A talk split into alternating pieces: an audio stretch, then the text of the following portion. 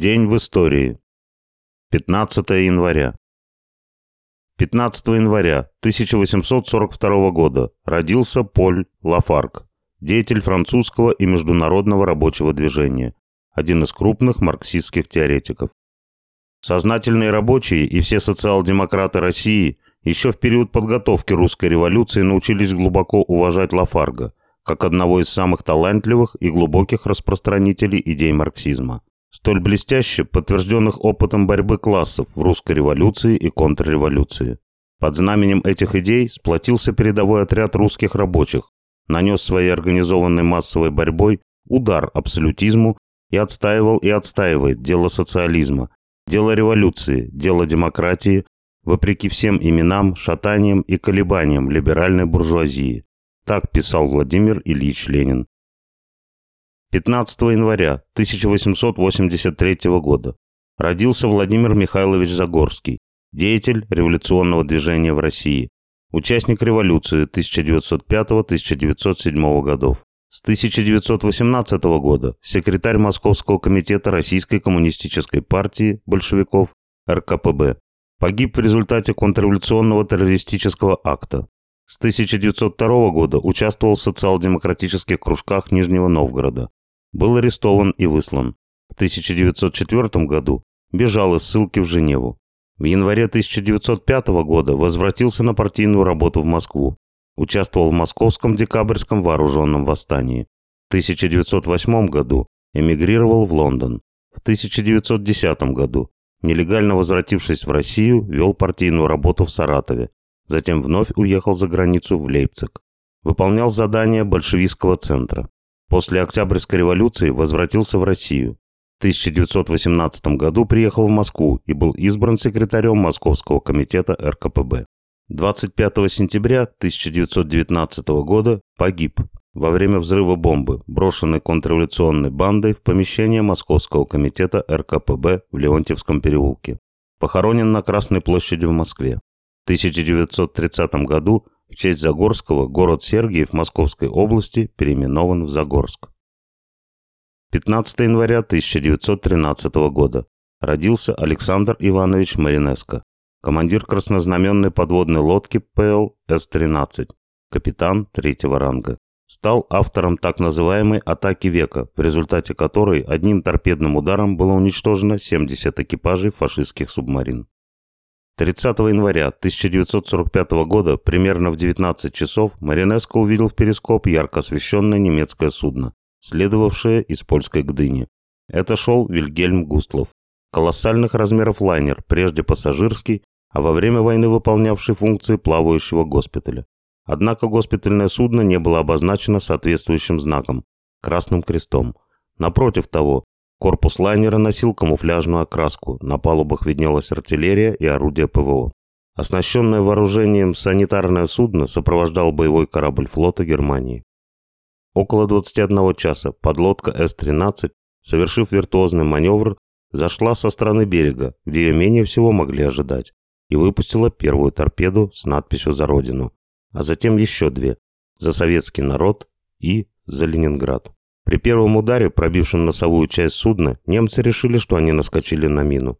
Но после второго и третьего взрыва, разворотивших машинное отделение, капитан Вильгельма Густлофа Петерсон понял, что это была субмарина, и коротко объявил «Das war's». Вот и все. Примерно через час после атаки Вильгельм Гуслов полностью затонул. Поверженное судно, величиной едва ли не с айсберг, ушло под воду. По данным немецких исследователей послевоенных лет, Военно-морским силам гитлеровской Германии 30 января 1945 года был нанесен серьезный урон. Так, по свидетельству журнала «Марина», с кораблем погибли 1300 подводников, среди которых находились полностью сформированные экипажи подводных лодок и их командиры. По мнению командира дивизиона, капитана первого ранга «Орла» Александра Евстафьевича, погибших немецких подводников хватило бы для укомплектования 70 подводных лодок. Вот почему впоследствии советская печать потопление Вильгельма Гуслофа совершенно обоснованно назвала атакой века, а Маринеско – подводником номер один. 15 января 1920 года. Арестован верховный правитель России адмирал Колчак. Впрочем, верховным правителем России его провозгласила в Омске очередная верховная власть, коих в России того времени было несчетное количество. Так называемая директория – самопровозглашенная верховная власть, состоящая из разогнанных большевиками депутатов учредительного собрания и примкнувших к ним буржуазных карьеристов, в очередной раз распалась. Точнее, ее Совет Министров арестовал ее же законодательную верхушку, провозгласил себя главным органом власти в России и решил назначить верховным правителем единственного в Омске адмирала. К тому времени, а было это в ноябре 1918 года, Рабоче-крестьянская Красная Армия уже чувствительно поколачивала белогвардейские войска в Сибири. Впрочем, и сама директория, и большинство верховных властей того времени уже давно и прочно забыты, как и все политические однодневки, так что говорить о них не стоит. Как же оказался заслуженный морской офицер, целый адмирал, в таком сугубо сухопутном городе, как Омск? Будучи убежденным монархистом и командующим Черноморским флотом, адмирал, тем не менее, присягнул буржуазному временному правительству. Обстановка на флоте, матросы которого знали о произошедшей в Петрограде революции, была непростой. Матросы митинговали, и поведение адмирала, свято убежденного, что он представитель высшей касты, а делом отрасни молча сносить зуботычины от их благородий, отнюдь не способствовало укреплению флота, хотя и поддерживало внешнее соблюдение дисциплины. В апреле 17-го Колчак был вызван в Петроград по требованию военного и морского министра Гучкова. Последний рассчитывал использовать Колчака в роли главы военного переворота для ликвидации двоевластия. А тогда было именно двоевластие. Наряду с временным правительством в стране действовали и советы, и трудно было сказать, в чьих руках было больше власти. Гучков рассчитывал ликвидировать советы и установить военную диктатуру буржуазии. Для этого он предложил Колчаку командование Балтийским флотом, но назначение не состоялось. В Петрограде Колчак принял участие в заседании правительства, где выступал с докладом о стратегической ситуации на Черном море, а также участвовал в совещании командующих фронтами и армиями в штабе Северного фронта в Пскове. Затем адмирал вновь вернулся в Севастополь, а в июне вновь поехал в Петроград. Видел он достаточно. Развивающаяся в стране революция неуклонно подталкивала каждого к окончательному выбору, на чьей он стороне. На стороне народа, не выдерживающего гнета паразитов, или на стороне этих самых паразитов. Выбор адмирала, ныне провозглашенного героем России, просто восхищает. Едва закончив свой доклад на заседании Временного правительства, адмирал побежал в миссию США в России на встречу с американским адмиралом Джеймсом Гленноном. Что именно предложили Александру Васильевичу, до сих пор не ясно. Да и не важно. Важно, что поставленный перед необходимостью выбора, героический русский адмирал попросту сбежал и осенью 1917 года прибыл в Вашингтон. Проболтавшись там без дела до конца июля 18 года, адмирал вместе с несколькими такими же отщепенцами под чужим именем проследовал в Англию. Там покатался на самолете, познакомился с нужными людьми и вновь отправился в Америку. В Сан-Франциско, уже на западном побережье США, Колчак получил телеграмму из России с предложением выставить свою кандидатуру в учредительное собрание от кадетской партии по Черноморскому флотскому округу, на что он ответил согласием. Однако его ответная телеграмма опоздала. Накануне отъезда Колчак получил сообщение о свержении Временного правительства, о победе Октябрьской революции. Все планы рушились. Колчак писал я решил вернуться в Россию и там уже разобраться, что делать дальше. Но вместо России герой-адмирал оказывается в японском посольстве Англии, где принимает английское подданство, поступает на службу и даже получает назначение на Месопотамский фронт. Конечно, легче всего понять, что именно происходит в России на Месопотамском фронте. Всем адмиралам настоятельно рекомендую. Но вместо Месопотамского фронта адмирал оказывается в Сингапуре, потом Шанхай, Харбин. И вот уже, опираясь на откровенных бандитов под командой атамана Орлова, Колчак начинает формировать армию для спасения России. От большевиков, конечно. Поняв, что для спасения России требуются не только бандиты, но и оружие, адмирал едет за ним в Японию, ту самую Японию, с которой Россия воевала всего 12 лет назад. Восток – дело тонкое, поэтому оттуда он отплывает во Владивосток, вместе с главой русского отдела британского военного ведомства Альфредом Ноксом и французским послом, будущим представителем Франции в Сибири Эженом Реньо. Прибыв во Владивосток, адмирал наскоро огляделся, приобрел себе еще одного влиятельного иностранного друга – Радалу Гайду, командующего Чехословацким корпусом. И в штатском платье, хорошо хоть не в женском, отправился через Сибирь на Дон. Но как у него это вошло уже в привычку, не доехал. Застрял в Омске. Оказавшись верховным правителем России, адмирал Колчак провел несколько военных операций, успех или неуспех которых трудно приписать ему, ибо в деле сухопутной войны он был совершенно несведущ. Внутренняя же политика Александра Васильевича была такова, что в Сибири даже полвека спустя самых злобных цепных кобелей называли колчаками. Что же касается внешней политики, то надо иметь в виду, что на содержание армии и исполнительной власти нужны были деньги и оружие. И если первое еще можно было найти в России, то получение второго полностью зависело от западных партнеров. Благо связи адмирала с ними были самые дружеские. Впрочем, иностранные державы помогали белогвардейцам не только оружием. 14 государств приняли участие в иностранной интервенции в Россию в годы гражданской войны. За что боролись? За право грабить Россию. Против кого? Против большевиков, которых, кстати сказать, было очень немного и против народа России, которому решительно не нравилось то, что его грабят, хоть свои господа, хоть иноземные. Вот в такой теплой компании герой-адмирал и боролся с народом России вплоть до того момента, пока всеми за ненадобностью брошенный верховный правитель России не был арестован бывшими союзниками-чехословаками в Иркутске во время попытки сбежать с золотишком в Монголию. Чехословаки передали его местному эсеро-меньшевистскому политцентру, который, ничтоже сумняшися, и шлепнул адмирала с его приснами в ночь 6 на 7 февраля 1920 года. Большевики, которых Википедия обвиняет в этом чудовищном преступлении, установили власть Советов в Иркутске только месяц спустя, 7 марта. Что же заставляет нынешнюю российскую элиту лепить героя из этого политического недоразумения, отметившегося в истории только небывалой охотой к перемене мест то время как на родине происходят исторические перемены. Думаю, ответ ясен.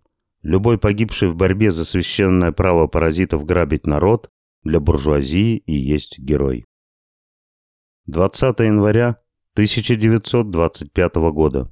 В Нижнем Новгороде вышла в эфир первая в СССР любительская коротковолновая радиостанция. 15 января 1925 года Нижегородский радиолюбитель Федор Лбов с разрешением нижегородских властей впервые вышел в эфир на волне 96 метров на передатчике с выходной мощностью 15 Вт. Первые радиолюбители появились в СССР в начале 20-х годов. Они изучали радиолюбительское дело, проводили между собой радиосвязи при помощи самодельных искровых передатчиков и детекторных приемников. Центром радиолюбительства стал Нижний Новгород, в немалой степени из-за существования в этом городе радиолаборатории, производящие радиоаппаратуру. Здесь же было организовано первое общество радиолюбителей, которое в 1925 году насчитывало уже 250 членов и было переименовано в Общество друзей радио РСФСР. 15 января 1928 года Иосиф Виссарионович Сталин выехал в Сибирь и на Урал в связи с кризисом хлебозаготовок. Политбюро ЦК ВКПБ направила местным властям циркуляр, в котором сложившаяся ситуация, прежде всего рост цен, объяснялась тем, что частник и кулак использовали благодушие и медлительность наших организаций, прорвали фронт на хлебном рынке, подняли цены и создали у крестьян выжидательное настроение. В директиве обосновывалось требование чрезвычайных мер, содержалось прямое указание арестовывать спекулянтов, кулачков и прочих дезорганизаторов рынка и политики цен. Судить их в особо срочном и не связанном с формальностями порядке. После того, как совершилась Великая Октябрьская социалистическая революция 1917 года, новое пролетарское государство занялось строительством социализма в городе. В деревне же, по просьбам крестьян, произвели передел земли по едокам и оставили капиталистические порядки. Повинуясь законам капиталистического производства, жизнь в деревне к середине 20-х годов опять сложилась так, что кулаки, сельские капиталисты, эксплуатировали деревенскую бедноту. Кулаки сконцентрировали у себя землю, сельскохозяйственную технику, семена. Советская власть позволяла кулакам до поры до времени эксплуатировать батраков. Но за это кулаки должны были обеспечивать город сельхозпродуктами. Прежде всего, хлебом, по твердой, выгодной государству цене, и выплачивать повышенный, доходивший до 25%, налог. В 1926 году это неофициальное соглашение соблюдалось. Но уже в 1927 году кулаки начинают срывать план по хлебозаготовкам. Осенью 1927 года государству удалось купить всего лишь 2,4 миллиона тонн хлеба, по сравнению с 58 миллионами за тот же период прошлого года. Цена, которую предлагало за хлеб государство, не устраивала кулаков. Промтовары им не были нужны. В лавках крестьяне покупали лишь табак, керосин, спички, мыло. Кулаки предпочитали прятать хлеб, дабы на следующий год, когда государство вынуждено будет поднять цены, продать его дороже.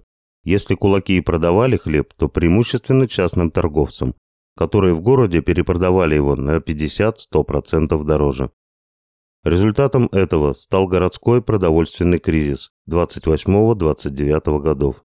Люди уже отвыкли от очередей и талонов, и вот вдруг на 11 году советской власти, когда нет никакой войны и никакой интервенции, в городах снова не хватает хлеба, хлебобулочных изделий, затем исчезают с прилавков другие продукты питания. Мясо, молоко, чай, сахар, наконец, продовольственные товары. В городах растет возмущение, в такой обстановке нужно было принимать решительные меры, чтобы, во-первых, накормить город, а во-вторых, чтобы покончить с ненормальным положением, когда в городе советская власть уже построила социалистическое хозяйство, а на деревне правит кулак, сельский капиталист. Бухарин и Рыков предлагали пойти на уступки кулакам, повысить закупочные цены до уровня, который Кулаков устраивал. Но это было неприемлемо для рабочего класса. Сталин решил, что если пролетарское государство поступит так, то оно навсегда станет объектом кулацкого шантажа и так и не решит продовольственной проблемы, не говоря уже о проблеме индустриализации. Нужно было прекратить ставить на кулака и начать переводить сельское хозяйство на новые рельсы, то есть создавать крупные коллективные хозяйства, колхозы. Поэтому раскулачивание выглядело в глазах абсолютного большинства советских людей того времени как вполне справедливая и обоснованная кампания. Во-первых, кулачество за свою попытку удушить государство костлявой рукой голода было лишь поражено в правах и после пребывания в спецпоселениях вернулось к нормальной жизни. А для детей кулаков это возвращение произошло даже гораздо раньше, в конце 30-х. И во-вторых, выселяя кулаков в отдаленные районы, Сталин фактически спас их и членов их семей от внесудебных расправ со стороны деревенской бедноты, которые уже начались по всей России. Беднота была крайне озлоблена против бывших хозяев жизни. Тут накопилось многое. И обиды бывших батраков, и ненависть к богатству, нажитому не только своим, но и чужим горбом, и месть за кулацкий террор. С 15 января по 6 февраля 1928 года Сталин лично совершил поездку в Сибирь, в ходе которой требовал максимально нажать на кулаков и спекулянтов. 18 января 1928 года Иосиф Виссарионович Сталин выступил на заседании СИП-крайкома ВКПБ в Новосибирске. Он рекомендовал применять 107-ю статью Уголовного кодекса РСФСР «Спекуляция» кулакам за невыпуск хлеба на рынок. СИП-крайком ВКПБ решил использовать АГПУ, прокуратуру, Народный суд, милицию, чтобы подвигнуть кулаков сдавать хлеб и ужесточить наказание за задержку в сдаче хлеба. 15 января 1943 идут две наступательные операции. Одна – это Сталинград, вторая – операция «Искра». Одна из многочисленных попыток деблокировки Ленинграда. Об этих попытках нужно каждый день говорить нашим либералам, так как они старательно врут, что Ленинград просто бросили умирать. Кстати, операция «Искра» была успешной. Красная армия пробила коридор, по которому за 17 дней проложили авто и железную дорогу. У города появилась сухопутная связь с Большой землей. Идут бои на Северном Кавказе. Идет ростовская операция. 15 января 1944 Ленинградско-Новгородская операция. Окончательное снятие блокады. Крупные бои на Украине, в районе Винницы. 15 января 1945 Красная армия продолжает наступление в Польше и Венгрии, гоня фашистского зверя в его берлогу, в Берлин. 15 января 1973. Вьетнамская война. В связи с прогрессом на парижских мирных переговорах вооруженные силы США прекратили все боевые операции против Северного Вьетнама. Вьетнамская война в очередной раз доказала, что все империалистические войны ведутся исключительно за рынки и деньги. И очередное поражение США в войне с Вьетнамом показало лишь, что убивать за деньги их вояки всегда готовы, а вот умирать отнюдь. 15 января 1992 ЕС признал независимость Словении и Хорватии. По опыту мы уже знаем, что если ЕС признает чью-то независимость, добра народу от этого не жди. 15 января 2001 начал работу сайт Википедии, вики-энциклопедии со свободно распространяемым содержимым. 15 января 2020 второе правительство Медведева ушло в отставку. Новым премьер-министром назначен Михаил Мишустин. Впрочем, ни на экономике, ни на благосостоянии России эта замена шила на мыло никак не сказалась. Россия продолжает свой отрицательный рост.